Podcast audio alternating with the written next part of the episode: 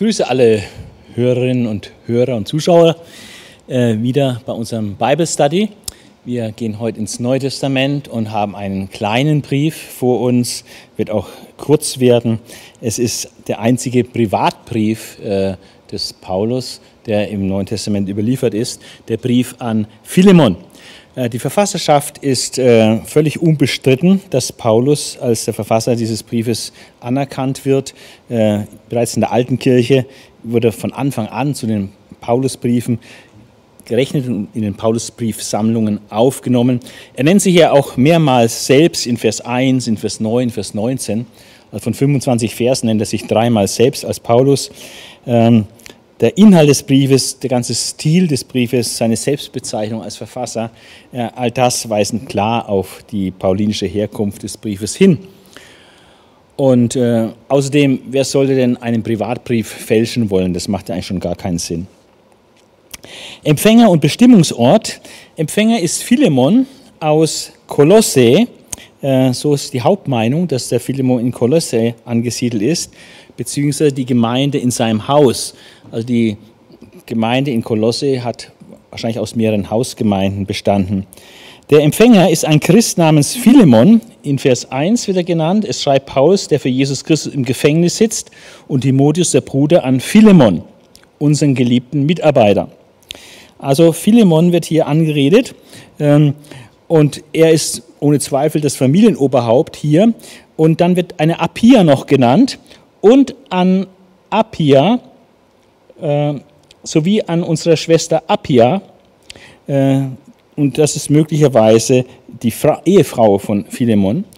Und ein dritter Name wird noch genannt und ähm, unseren Mitstreiter Archippus und dann die Gemeinde in seinem Haus. Also Archippus wird noch genannt, äh, vielleicht der Sohn, das ist das Wahrscheinlichste, dass wir also hier die Familie haben, Philemon, die Appia und der Sohn Archippus. Äh, oder es ist ein Verwandter oder Freund des Hauses, der eng mit dieser Familie verbunden ist. Ähm, nach der Stelle in Kolosser 4, Vers 17 könnte Archippus, der nicht dort erwähnt wird, sein Amt zu, auszuführen und zu erfüllen, der, könnte er der Hirte der Gemeinde zu Kolosse gewesen sein. Indirekt ist auch die Gemeinde in seinem Haus Mitempfänger des Briefes. Äh, es gibt dann gute Argumente, dass äh, Philemon in Kolosse beheimatet ist, also genau der Ort, wo auch der Kolosserbrief hingeschrieben worden ist. Äh, was spricht dafür, dass Kolosse der Wohnort des Philemon ist? Gemäß Kolosser 4, 9 und 17 ähm, stammen sowohl Onesimus als, auch Archippus aus Kolosse. Das ist deutlich vom Kolosserbrief her. Und äh, von daher, wenn er so in einem Atemzug mit Philemon dann erwähnt wird im, im, Briefeingang, ist naheliegend, dass das Ganze sich in Kolosse abspielt. Dann Markion kannte einen Philemon-Brief und einen Laodicea-Brief des Paulus, der identisch ist mit dem Epheserbrief, aber er kannte den Epheserbrief als Laodicea-Brief. Äh, was, was besagt, dass der Markion nicht annahm, dass Philemon, äh, der Brief an Philemon der Laodicea-Brief ist, der verloren gegangen ist. Und ein dritter Grund ist, äh, die Überlieferung macht Philemon sogar zum Bischof von Kolosse, der unter Nero den Märtyrertod erlitt. Ah, das ist jetzt sehr interessant. Also welche Position der Philemon da, da hat, also Bischof oder Ältester äh, in Kolosse. Es gibt auch ähm, eine andere Meinung, die äh, interessant ist, wahrscheinlich nicht zutreffend, aber sie ist interessant. Äh, und zwar, es ist die Idee, dass nicht Philemon der eigentliche Empfänger des Briefes sei, sondern Archippus in Kolosse. Und das soll nur vermittelt werden äh, über Philemon, einen Christen aus Laodicea. Nach dieser Hypothese ist Archippus der Herr des Onesimus und nicht Philemon und daher der eigentliche Empfänger des Briefes. Paulus schrieb aber zuerst an Philemon, seinem angesehen, einem angesehenen Mitglied der Gemeinde in Laodicea, damit er den Brief an das etwa zehn Kilometer entfernte Kolosse weitergibt und sich bei Archippus für den entlaufenen Sklaven verwenden solle. Also das sind so englische Autoren, Goodspeed und Knox. Ähm, äh, und, und damit haben sie einen eleganten Kunstgriff getan.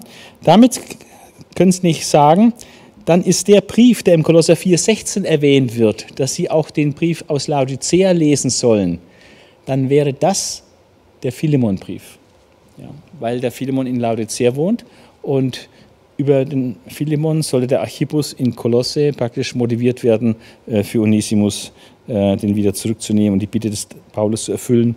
Ja, alles ist sehr interessant, weil auf diese Art und Weise der verloren gegangene Laodicea-Brief wieder auftaucht, eben als Philemon-Brief. Ähm, aber die Hypothese ist trotzdem sehr unwahrscheinlich, weil das ganz natürliche Verständnis ist, dass der Erstgenannte hier, der Philemon, natürlich auch der Herr von dem Sklaven Onesimus ist und nicht der drittgenannte Archippus. Äh, nach, dieser, nach Lose ist diese Konstruktion nur durch eine willkürliche Kombination von Aussagen des Kolosserbriefes mit denen des Philemonbriefes gewonnen und hat am, am Text des Briefes selbst keinen wirklichen Anhaltspunkt. Abfassungsort und Abfassungszeit gibt drei Abfassungsorte, die diskutiert werden. Ephesus, dann wäre etwa 53 nach Christus äh, der Brief geschrieben, oder Caesarea, 58 bis 60, oder Rom. Ähm, die allermeisten Ausleger plädieren für Rom als Abfassungsort des Philemonbriefes und auch des Kolosserbriefes und des Epheserbriefes und äh, des ähm, Philipperbriefes. Also dass die Gefangenschaftsbriefe eigentlich alle in Rom entstanden sind. So ist zumindest die Meinung der meisten Ausleger. Und das hat äh, einige gute Gründe beim, beim Philemonbrief auf jeden Fall. Paulus hatte in Rom ja eine Privatwohnung, lesen wir in der Apostelgeschichte, in der konnte er auch Besuch empfangen. Und Onesimus als entlaufener Sklave, das passt dann viel besser in eine Lage, wo er eine Privatwohnung hat und Besuch empfangen kann, als wenn er in Caesarea im Gefängnis sitzt, wo eigentlich niemand Zutritt hat. Ja. Also das ist schon mal ein was, was ganz stark für Rom spricht. Dann die Ausdrücke, die er hier verwendet, meine Bande oder gebunden sein oder Boote in Ketten. Das sind Ausdrücke, die wir im Kolosser und auch im Epheserbrief lesen, sowie den Ausdruck im Philipperbrief, die von des Kaisers Haus grüßen euch. Äh, das weist auch eher auf Rom hin äh, als auf Caesarea. Ist nicht völlig unmöglich für Caesarea, aber es ist viel natürlicher, es äh, auf Rom hin zu verstehen, wo Paulus ja auch dort in diesem Hausarrest an einen Soldaten gekettet war. Dann Philemon 24 enthält Grüße von Lukas Aristarchus. Das sind genau die Begleiter, die Paulus auch nach Rom begleitet hatten, nach Apostelgeschichte 27, 2. Somit seine Mitarbeiter in Rom sind. Das passt also auch sehr gut und dass Paulus von Caesarea aus eine Wohnung bei Philemon haben möchte, wie er dann, er sagt, er bittet ja um Quartier dann am Ende seines Briefes, dass er, wenn er entlassen wird aus dem Gefängnis, dass er dann äh, beim Philemon äh, Quartier nehmen möchte. Ähm, das ist von Caesarea aus eigentlich sehr unwahrscheinlich, äh, eigentlich kaum vorstellbar, ähm, da er aufgrund seiner Berufung auf den Kaiser äh, ja gar nicht von Caesarea direkt nach Philippi kommen, äh, nach Kolosse kommen kann, weil er erst nach Rom muss. Und warum sollte er von Caesarea aus Quartier in Philippi bestellen, wenn er erst zum Kaiser muss? Das macht also eigentlich, eigentlich keinen Sinn. Und äh, von daher spricht das auch sehr stark dafür, dass er das von Rom aus schreibt, wo er hofft, freigelassen zu werden und dann doch wieder die alten Missionsgebiete besuchen kann, und dann eben macht das Quartier in Philippi sehr wohl Sinn.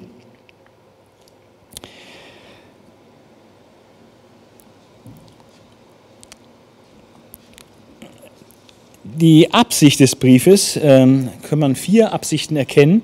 Ähm, Paulus setzt sich für den entronnenen Sklaven Onesimus ein.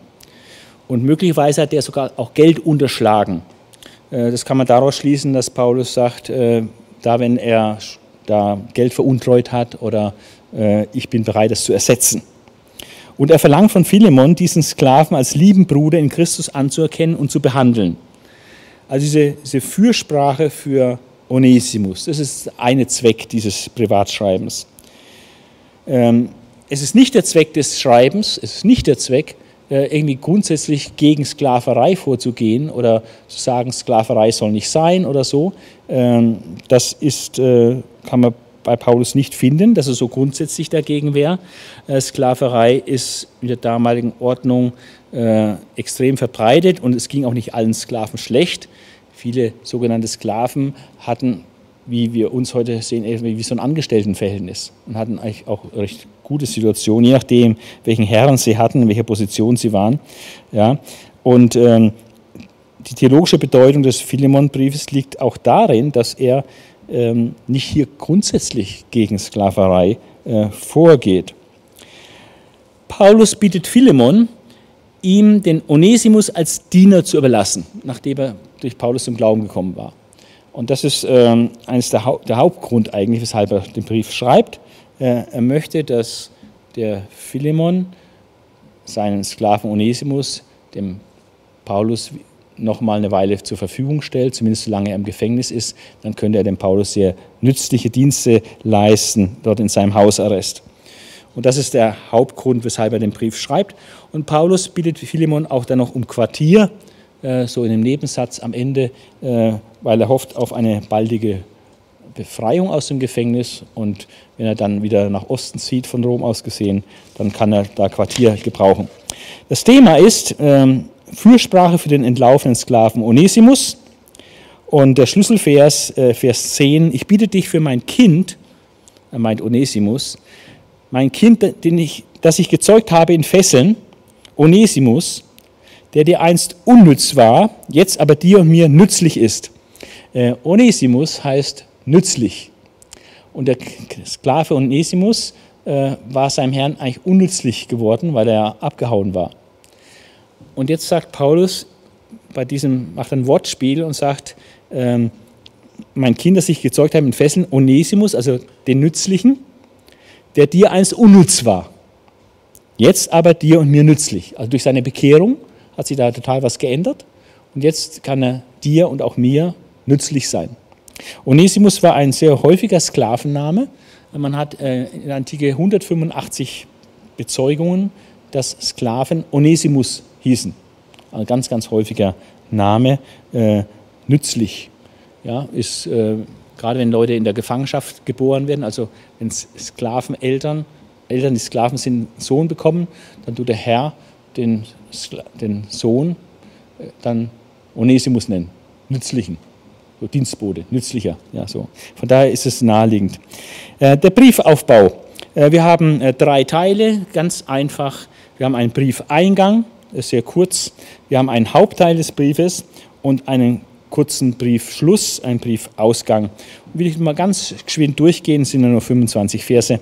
Ähm, Im Briefeingang haben wir Paulus und Timotheus als Verfasser erwähnt, gemeinsam, wobei natürlich Paulus der Hauptverfasser ist aber Timotheus unterschreibt damit. Empfänger ist Philemon, Appia, Archippus und die Hausgemeinde in seinem Haus. Also in erster Linie Philemon, weil er als Erstgenannter da steht. Und dann wird ein Segenswunsch, sagt Paulus, ein Segenswunsch. Ich wünsche euch Gnade und Frieden von Gott, unserem Vater und von Jesus Christus, unserem Herrn. Das ist ganz typisch für Paulus. Also fast immer wünscht Paulus Gnade, Chesed, göttliche Bundestreue und Frieden, Shalom ist Wohlergehen, umfassendes Wohlergehen äh, in jeder Hinsicht praktisch.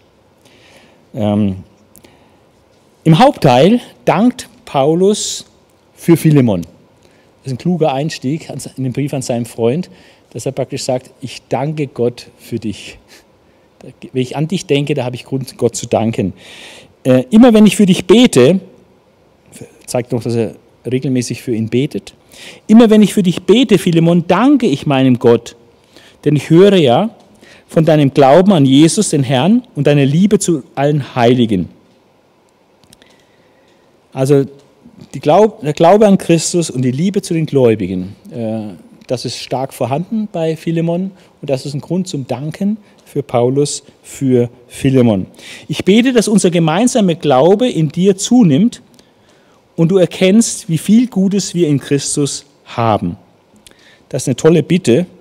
Äh, einmal um Glaubenswachstum, dass dein Glaube zunimmt. Also Gott will nicht, dass unser Glaube stagniert. Auf dem Level bleibt, wie er ist, sondern er möchte, dass unser Glaube wächst und zunimmt. So auch hier, ich bete, dass unser gemeinsamer Glaube in dir zunimmt. Und damit der Glaube zunehmen kann, ist eine Sache sehr, sehr wichtig und die wird hier genannt. Äh, und du erkennst, wie viel Gutes wir in Christus haben. Also der Glaube zunimmt nicht, indem du das und das und das und das auch noch machst, sondern dass der Glaube zunimmt, indem du erkennst, wie viel Gutes wir in Christus haben. Also die Christuserkenntnis, immer Christus immer mehr erkennen und erkennen, was wir durch Christus alles in unserem Leben haben, äh, dass wir Königskinder sind, dass wir begnadet sind und zu Priestern gemacht worden sind, zu Kindern und Söhnen Gottes. Alles, was wir in Christus sind und haben, dieser sogenannte Heilsindikativ, all das Gute, das wir in Christus haben, samt der Hoffnung auf die himmlische Herrlichkeit. Das soll man immer mehr erkennen. Und dadurch wird unser Glaube vertieft und wächst. Eine sehr schöne Bitte, äh, die er hier äußert. Und er sagt noch hier in diesem Teil, es hat mir viel Freude und Trost gebracht, Bruder, dass durch dich und deine Liebe die Heiligen ermutigt worden sind. Also der Philemon war ein Ermutiger durch sein Leben, durch seine Liebe, die sich geäußert hat, sicherlich nicht nur in Worten, sondern vor allem auch in Taten, weil Liebe ist ein Tunwort. Ähm, dadurch sind Gläubige ermutigt worden. Und das ist ein ganz tolles Zeugnis, was er ihm hier ausstellt. Also praktisch, er hat Glauben an den Herrn Jesus Christus, er hat Liebe zu den Heiligen und diese, durch diese Liebe, die er zu den anderen Mitgeschwistern, Mitgläubigen hat, sind diese ermutigt worden, aufgebaut worden. Das ist extrem positiv.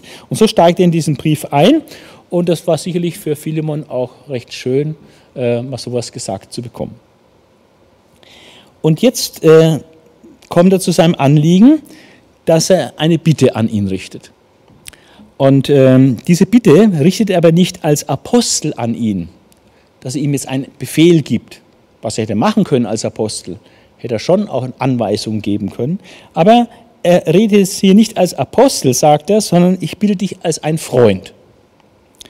Äh, Vers 8 und 9. Nun könnte ich dir als Apostel von Christus befehlen, was sich eigentlich von selbst versteht, doch um der Liebe Raum zu geben, bitte ich dich nur. Ich, Paulus, ein alter Mann, der jetzt für Jesus Christus im Gefängnis sitzt. Also kommt, hängt da jetzt nicht sein Apostelamt raus, sondern er begegnet ihm als Freund und bittet ihn liebevoll. Und ähm, was ist dann seine Bitte? Die spricht in Vers 10 und 11 aus. Wofür bittet er ganz konkret? Ich bitte dich für meinen geistlichen Sohn Onesimus, der hier durch mich zum Glauben gefunden hat. Er war ein Nichtsnutz, hat seinen Namen praktisch alle Unehre gemacht. Ja? Nützlich hieß er, aber er war ein Nichtsnutz, als er noch bei dir war.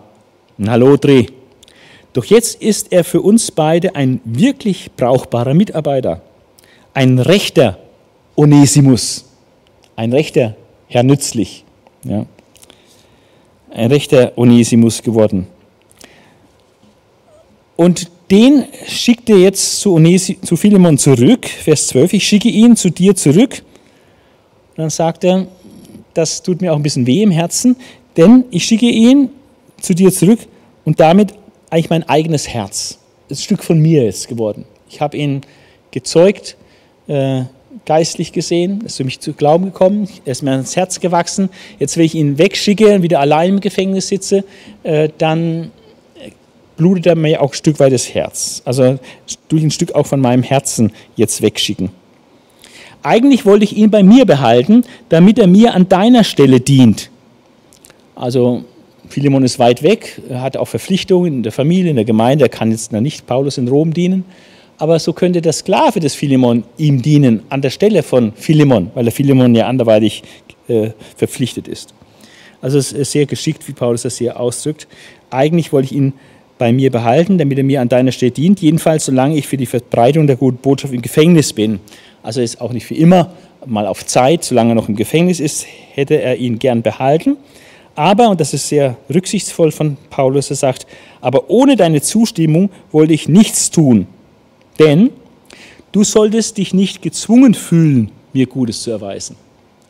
Nicht aus Zwang, sondern freiwillig. Also wenn du darfst gerne mir Gutes erweisen. Ich würde mich freuen, wenn du mir Gutes erweist und Onesimus zurückschickst. Aber es muss freiwillig kommen von dir. Ich will das nicht erzwingen und befehlen, sondern es muss von dir selber kommen. Aber ohne deine Zustimmung wollte ich nichts tun, denn du solltest dich nicht gezwungen fühlen, mir Gutes zu erweisen.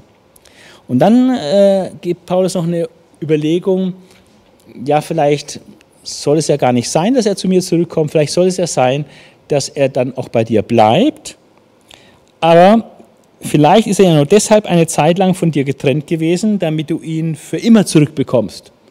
Aber eben jetzt nicht nur als Sklaven, sondern eben jetzt auch als Bruder, wie er hier sagt, jetzt aber nicht mehr als einen Sklaven, sondern viel mehr als das, als einen geliebten Bruder. Also ist praktisch die Treppe hochgefallen. Äh, er bekommt einen Onesimus zurück, nicht nur als Sklaven wieder zurück, nachdem er abgehauen war, sondern er bekommt ihn zurück als ein Glaubensbruder, also eine ganz andere Qualität.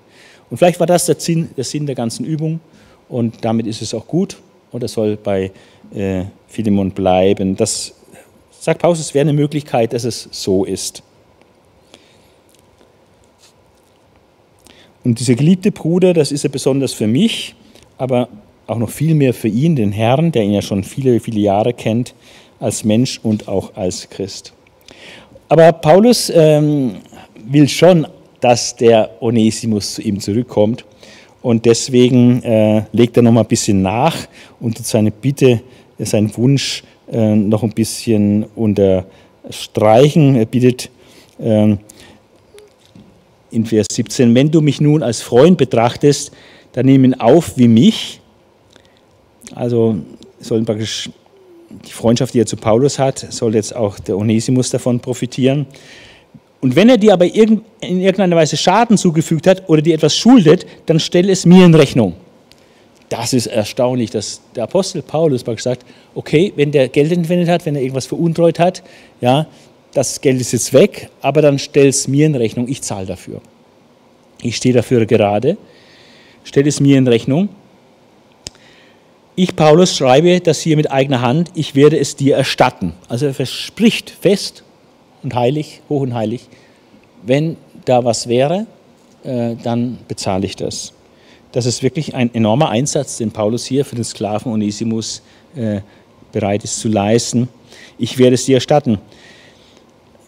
Er sagt dann aber so ähm, durch die Hintertür, ähm, Natürlich brauche ich dir nicht zu sagen, dass du dich selbst mir schuldig bist. Also wahrscheinlich ist Philemon auch durch Paulus zum Glauben gekommen und äh, er schuldet eigentlich dem Paulus da auch noch was. Äh, von daher ist es vielleicht nicht ganz so, so äh, todernst gemeint mit dem Erstatten, sondern mehr die Geste, die Bereitschaft. Aber natürlich hat auch der Philemon dem, dem Freund Paulus was zu verdanken, äh, sodass er da wahrscheinlich keine Rechnung stellen wird. In Vers 20 ähm, hofft Paulus dann zum Abschluss hier auf eine positive Entscheidung Philemons, also dass er seiner Bitte wirklich nachkommt. Ja, Bruder, lass mich Nutznießer deiner Liebe zum Herrn sein. Also weil Philemon den Herrn liebt, könnte Paulus jetzt Nutznießer sein, indem praktisch Philemon seinen Sklaven Onesimus dem Paulus zur Verfügung stellt, weil er ihn praktisch dem Herrn zur Verfügung stellt. Lass mich Nutznießer deiner Liebe zum Herrn sein. Mach mir doch diese Freude Christus zuliebe. Also das kann man ja kaum abschlagen. Ne? Im Vertrauen auf deine Einwilligung und in der Zuversicht, dass du noch mehr tust, als ich erbitte, schreibe ich dir diesen Brief. Also Paulus ist schon sehr zuversichtlich, äh, dass der Philemon seiner Bitte nachkommt. Ja, so wie er Philemon kennt, weiß er eigentlich, der wird sogar noch irgendwas drauflegen. Ja. Vielleicht schickt er ihn zurück mit einer Spende noch dazu oder so. Ja, das wäre also dem Philemon zuzutrauen. Aber das zeigt dieses enge freundschaftliche Verhältnis zwischen beiden und dieses Vertrauen, das da ist und äh, letztlich alles auch um des Herrn willen. Dann kommt eine konkrete Bitte, halte bitte ein Gästezimmer für mich bereit, denn ich hoffe, dass eure, Gott eure Gebete erhört und mich bald zu euch zurückkehren lassen wird also dass er dann einquartiert werden kann bei ihm. Ähm, und dann erwähnt er noch, dass Eberfrost, der mit mir für Christus im Gefängnis sitzt, äh, ihn auch grüßen lässt. Jetzt sind wir schon im Briefausgang. Grüße werden bestellt von verschiedene Mitarbeiter des Paulus in Rom. Epaphras wird erwähnt, Markus, Aristarch, Demas und Lukas. Demas, von dem es in einem späteren Brief mal heißt, er hat die Welt lieb gewonnen. Er ist nicht mehr bei mir. Äh, aber zu dem Zeitpunkt war er noch Mitarbeiter des Paulus. Und Paulus schließt dann mit dem Gnadenwunsch in Vers 25, die Gnade unseres Herrn Jesus Christus sei mit euch allen. Das ist ganz typisch für Paulusbriefe. Eigentlich jeden Brief, den Paulus schreibt, schließt er mit diesem Wunsch, die Gnade unseres Herrn Jesus Christus sei mit dir oder sei mit euch allen. Ähm, Ganz kurz noch zum Schluss, wir sind fast am Ende, noch einige charakteristische Merkmale und Besonderheiten dieses Briefes. Ähm, eine Besonderheit ist, er wurde in der Gefangenschaft geschrieben und steht in ganz enger Verbindung mit dem Epheser und dem Kolosserbrief, gerade auch durch die Mitarbeiterschaft, die Mitautorenschaft von Timotheus und ähm, die zeitliche Nähe, wie der Brief übergeben wurde. Er ist einer der seltenen handgeschriebenen Paulusbriefe sage hier mit meiner eigenen Hand, schreibe ich, ne, ich will es erstatten. Im Unterschied zu anderen paulinischen Briefen ist der Philemon-Brief weder an eine Gemeinde gerichtet, noch behandelt er irgendeine besondere Lehrfrage, sondern einfach ausschließlich eine ganz persönliche Angelegenheit mit einem Glaubensfreund. Und deswegen ist dieser Brief so ganz stark von einfach enormer Güte und Freundlichkeit durchdrungen. Der Philemonbrief ist der einzige erhaltene Privatbrief des Paulus und sicherlich hat er viel mehr Briefe geschrieben, äh, gerade auch private Briefe. Davon ist auszugehen, dass er vielleicht Dutzende, vielleicht sogar über 100 private Briefe geschrieben hat im Laufe seines Dienstes. Aber das ist der einzige, der erhalten ist und in, das, in dem Paulusbrief im Neuen Testament zu stehen kommt. Ähm, und er illustriert das, was Paulus in 1. Korinther 7 gesagt hat, das ist auch noch eine Besonderheit. Ähm, dort hat er gesprochen, hat er auch nicht grundsätzlich gegen Sklaverei gesprochen, dass man als Christ keine Sklaven haben darf. Hat er nicht gesagt im ersten Korintherbrief, sondern hat davon gesprochen, dass äh, so wie du berufen bist, dann bleib in dem Stand, sei dort zufrieden. Wenn du als Sklave zum Glauben an Jesus gekommen bist, dann bleib da in dem Stand. Wenn du die Gelegenheit hast, frei zu kommen, dann nutzt die Gelegenheit, aber ansonsten diene weiter als Sklave. Und immer bedenke, dass dein Dienst zu dem Herrn äh, und nicht nur deinem irdischen vorgesetzten Herrn. Ja. Also das ist äh, sehr interessant, dass er diese Einrichtung äh, des, ähm, der sozialen Schicht Sklave, dass er da nicht ganz grundsätzlich dagegen aufbegehrt, sondern da ähm, auch sagt, es gilt dann als Christ sich in diesem Stand zu bewähren. Aber wenn du Gelegenheit hast, frei zu kommen, dann, dann nimm, nutze die Gelegenheit, weil es natürlich besser, frei zu sein, als Sklave zu sein. Die Frage, ist es ein Privatbrief, wie ich gesagt habe, oder, oder ist es doch ein Apostelbrief? Ähm, Wickert stellt in einer besonderen Untersuchung genau diese Frage und bringt es auf den Punkt. Finde ich sehr interessant, wie er das sagt. Übt Paulus Zurückhaltung weil er sich mit Philemon auf der humanen, auf der also menschlichen Ebene also praktisch privat trifft hier und also nicht als Apostel zu reden wünscht, sondern praktisch jetzt mal privat von Mann zu Mann, von Bruder zu Bruder.